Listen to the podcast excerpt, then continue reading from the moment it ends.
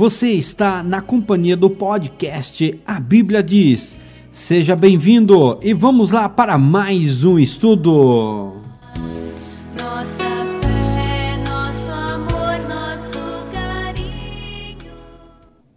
Pega as Escrituras é o momento mais importante do programa, o momento em que nós estudamos, conferenciamos a palavra do nosso Deus ou aquilo que Deus deixou registrado para nós por meio dos seus servos.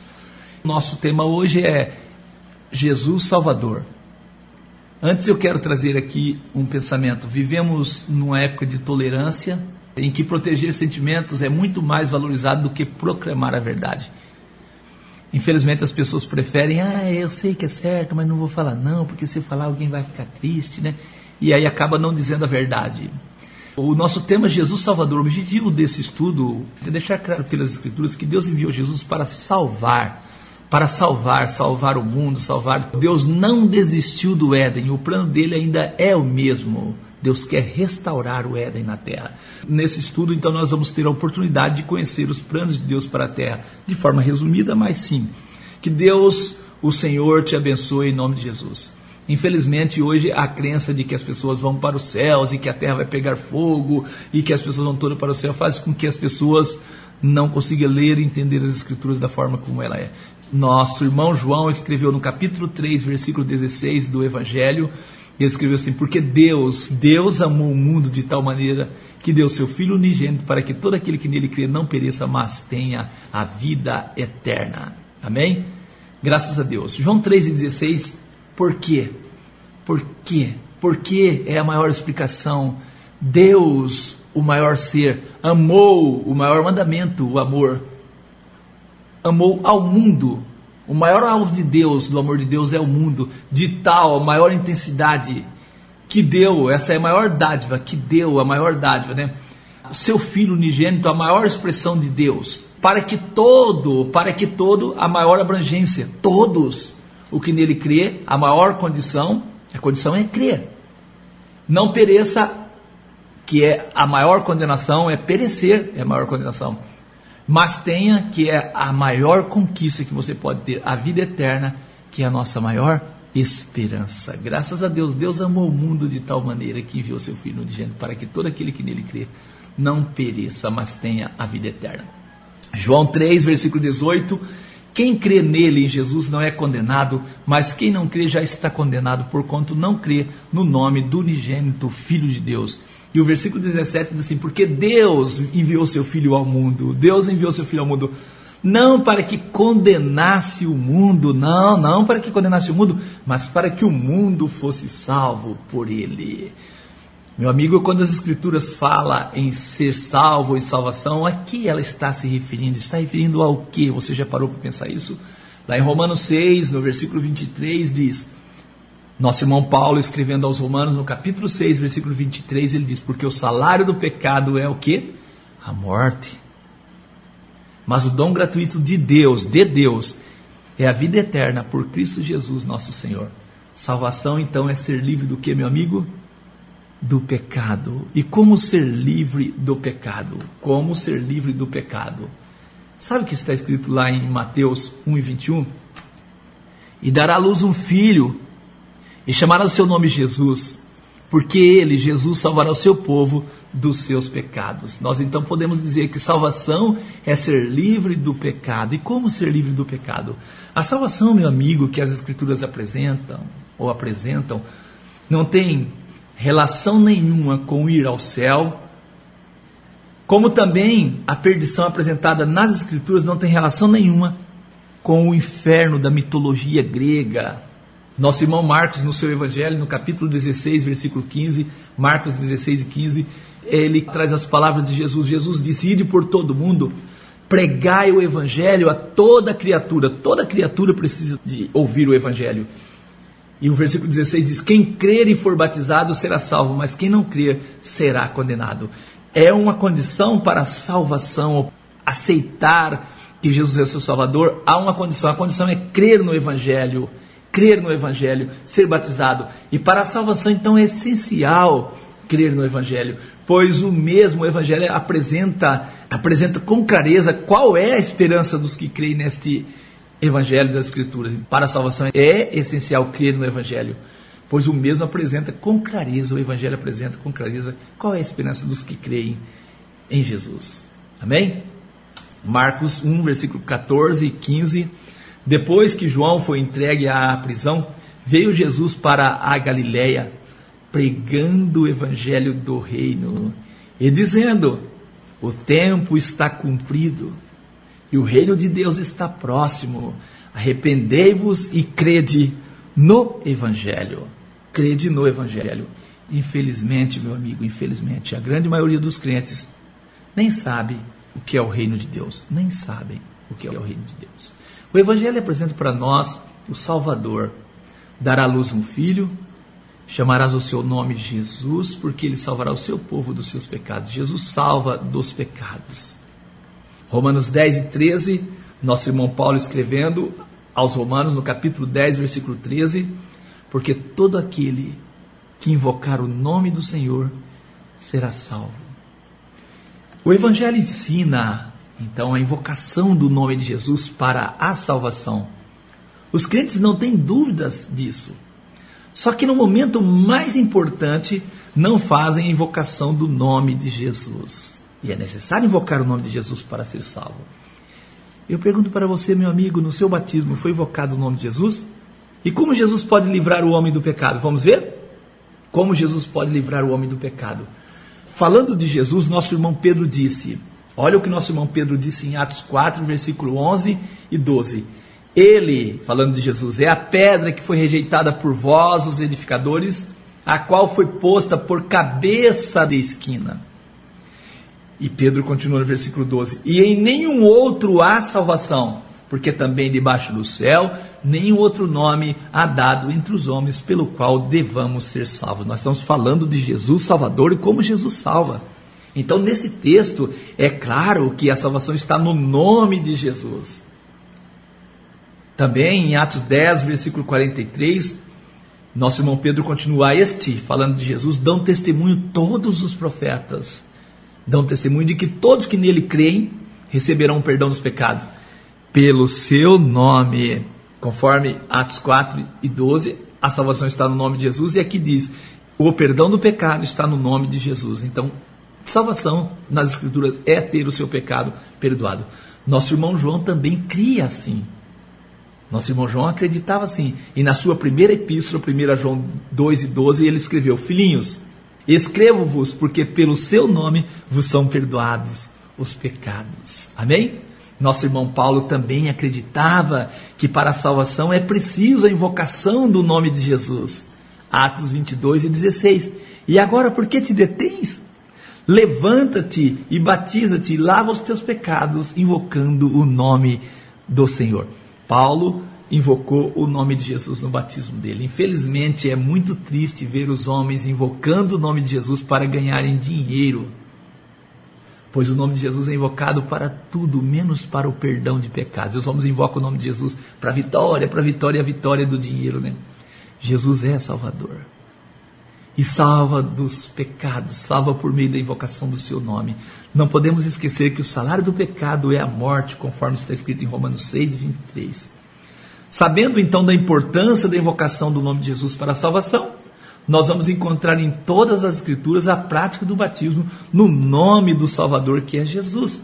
Os apóstolos de Jesus assim faziam o batismo. Atos 2, versículo 37 e 38, e ouvindo eles isto, as pessoas que ouviram a pregação de, do nosso irmão Pedro, compungiram-se em seu coração e perguntaram a Pedro e aos demais apóstolos. A pergunta foi dirigida a Pedro e aos demais apóstolos: Que faremos, homens, irmãos? Que faremos?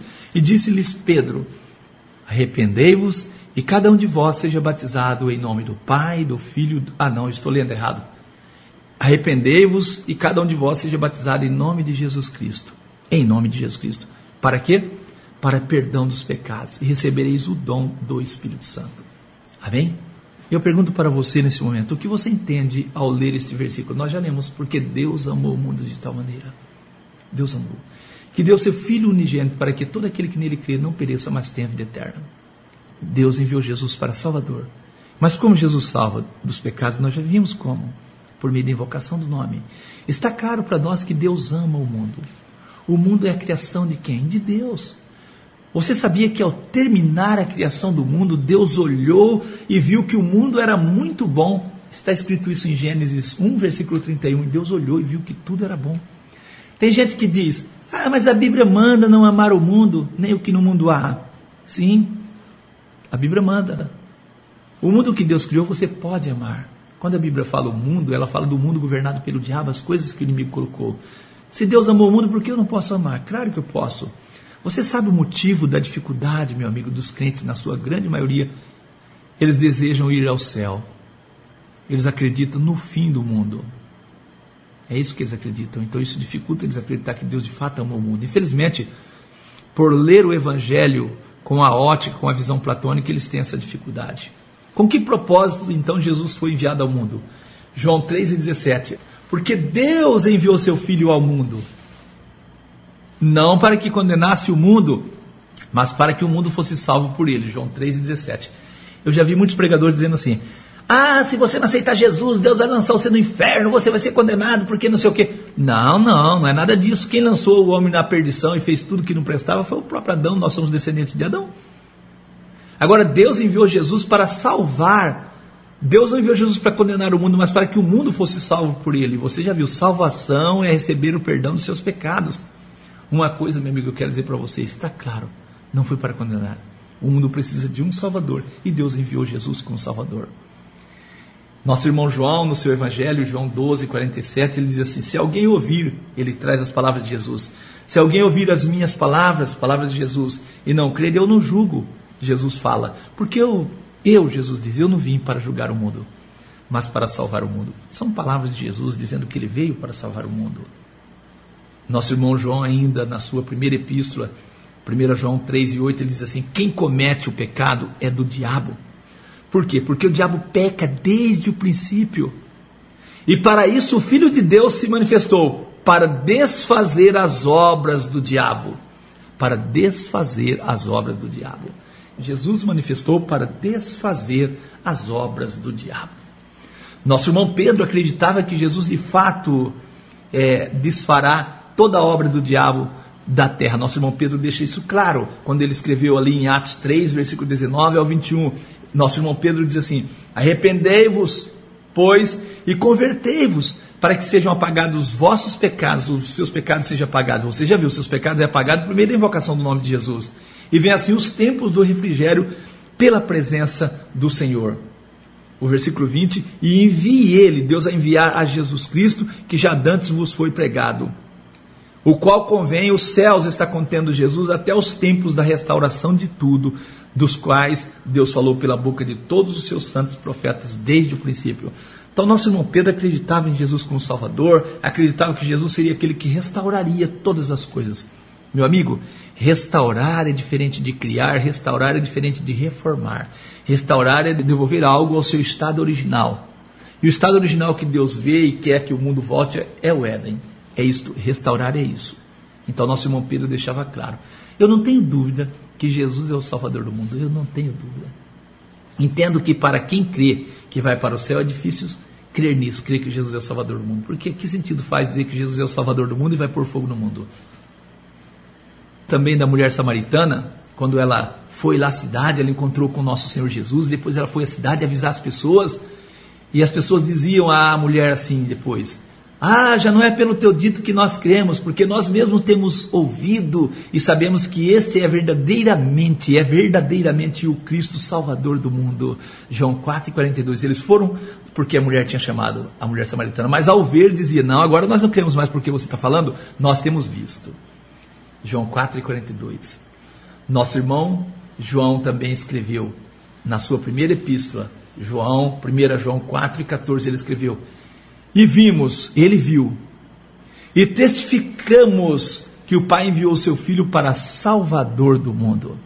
São diversos, diversos testemunhos de que Jesus é de fato o Salvador do mundo. E a Igreja de Deus prega este Evangelho poderoso e anuncia Jesus, o Salvador do mundo. A esperança do mundo, meu amigo, está nesta pessoa gloriosa, o nosso Senhor Jesus, que deu a sua vida por nós.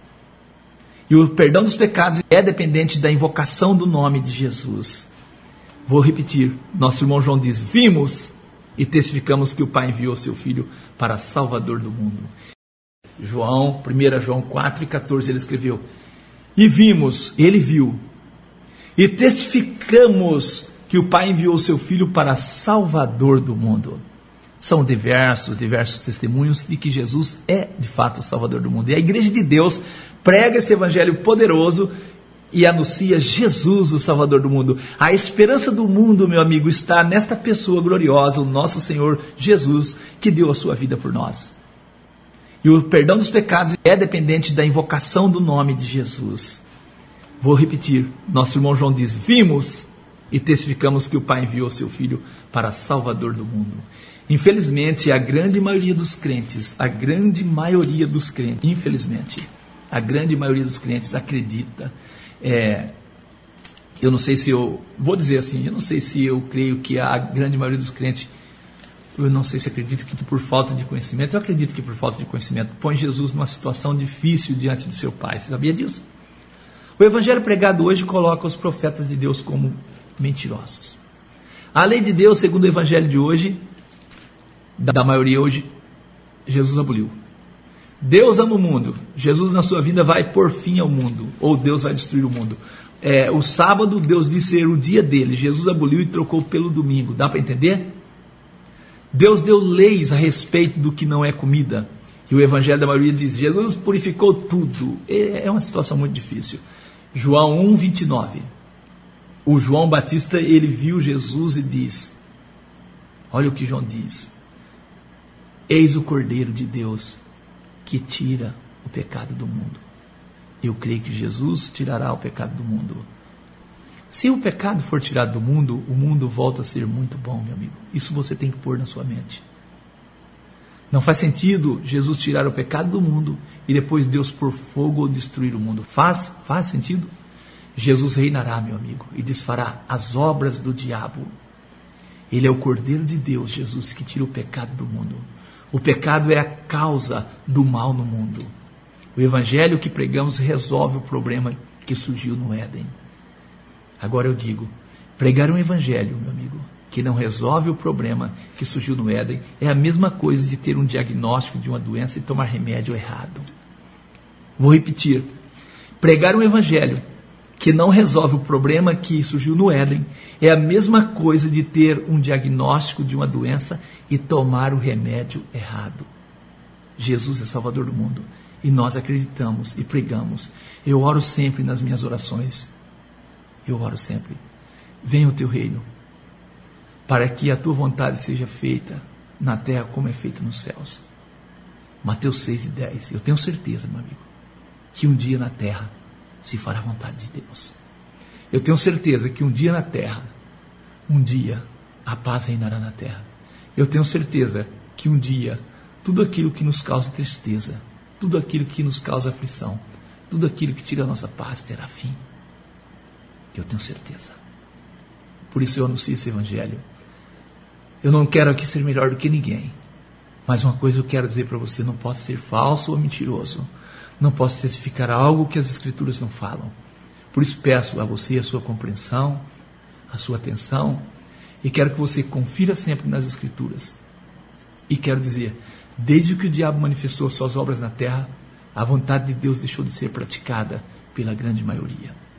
1 João 3, versículo 8, nosso irmão escreveu: Quem comete o pecado é do diabo, porque o diabo peca desde o princípio. Para isto o Filho de Deus se manifestou para desfazer as obras do diabo. A terra, meu amigo, que conhecemos, não foi criada assim. Ela sofreu uma mudança por meio da obra do diabo. A terra foi e é um presente de Deus aos seres humanos. E Deus, segundo a Escritura, fez tudo o que precisávamos para que nada faltasse a nós. Gênesis 1, versículo 31, viu Deus tudo quanto tinha feito, e eis que era muito bom, e foi tarde amanhã o dia sexto. Deus, ao ver as obras do diabo manifestadas na terra, sabia que a terra seria maldita. Deus sabia disso. Deus disse a Adão e a Eva: Por conta deste ouvido à voz da tua mulher, Deus disse a Adão: E comesse da árvore que te ordenei, dizendo: Não comerás dela. Maldita é a terra por causa de ti, com dor comerás dela todos os dias da tua vida. Gênesis 3 e 17. Assim tem sido, meu amigo. Falam mal da terra porque querem ir ao céu. Dizem que Deus vai tirar eles para o céu, as pessoas do céu, porque é um lugar melhor e vai pôr fogo na terra. Mesmo as Escrituras afirmando o contrário, como está escrito em João 3 e 13, ora, ninguém subiu ao céu senão o que desceu do céu, o Filho do Homem que está no céu. Mesmo assim, as pessoas continuam dizendo que vai para os céus. Quero terminar lendo Apocalipse 11, versículo 15 ao 18. E o sétimo anjo tocou a sua trombeta. Todos nós conhecemos e sabemos que a volta de Jesus acontecerá ao toque da sétima trombeta. E houve grandes vozes nos céus. Grandes vozes nos céus. Os reinos do mundo vieram a ser do nosso Senhor e do seu Cristo. Isto aí, os reinos do mundo vai ser do nosso Senhor e do seu Cristo. Ele reinará para todo sempre, vai reinar no mundo. E os 24 anciãos que estão assentados em seus tronos diante de Deus, prostraram-se sobre o seu rosto e adoraram a Deus, dizendo assim: Graças te damos, Senhor Deus Todo-Poderoso, que és e que eras e que has de vir, que tomaste o teu grande poder e reinaste. E as nações, versículo 18: iraram-se as nações e vê a tua ira, e o tempo dos mortos para que sejam julgados, e o tempo de dares o galardão aos profetas teus servos, aos santos, aos que temem o teu nome, a pequenos e a grande, e o tempo de destruir os que destroem a terra. Eu pergunto: quem Deus vai destruir? A terra? Não. A terra ou os que destroem a terra? Vai destruir os que destroem a terra. Eclesiastes 1, versículo 4 diz assim: Uma geração vai e outra geração vem, mas a terra para sempre permanece. A terra para sempre permanece. Nossa esperança é a gloriosa volta do nosso Senhor Jesus. Ele vem para ser rei da terra. Mateus 25, versículo 31, nosso irmão Mateus escreveu: Quando o filho do homem vier, quando o filho do homem vier em sua glória, e todos os santos anjos com ele, então se assentará no trono da sua glória. Acredito por tudo que os profetas anunciaram que a terra vai ser restaurada como Deus a criou. Tudo que tira nossa alegria terá fim. Vamos continuar então orando. Jesus disse: Portanto, vós orareis assim: Venha o teu reino, seja feita a tua vontade, assim na terra como no céu. Mateus 6, versículo 9 e 10. Meu amigo, minha amiga, se você quiser ligar para nós, nosso telefone é 991 39 0809. 991 39 0809. Esse é o telefone da TIM. Para ligação é esse. O WhatsApp é 99 99 1 7385. WhatsApp 99 99 1 7385. Creia em Jesus como Salvador. Creia na invocação do nome de Jesus para o perdão de seus pecados. Seja batizado no nome de Jesus, como as Escrituras pedem e ensinam. Nós estaremos orando em nome de Jesus.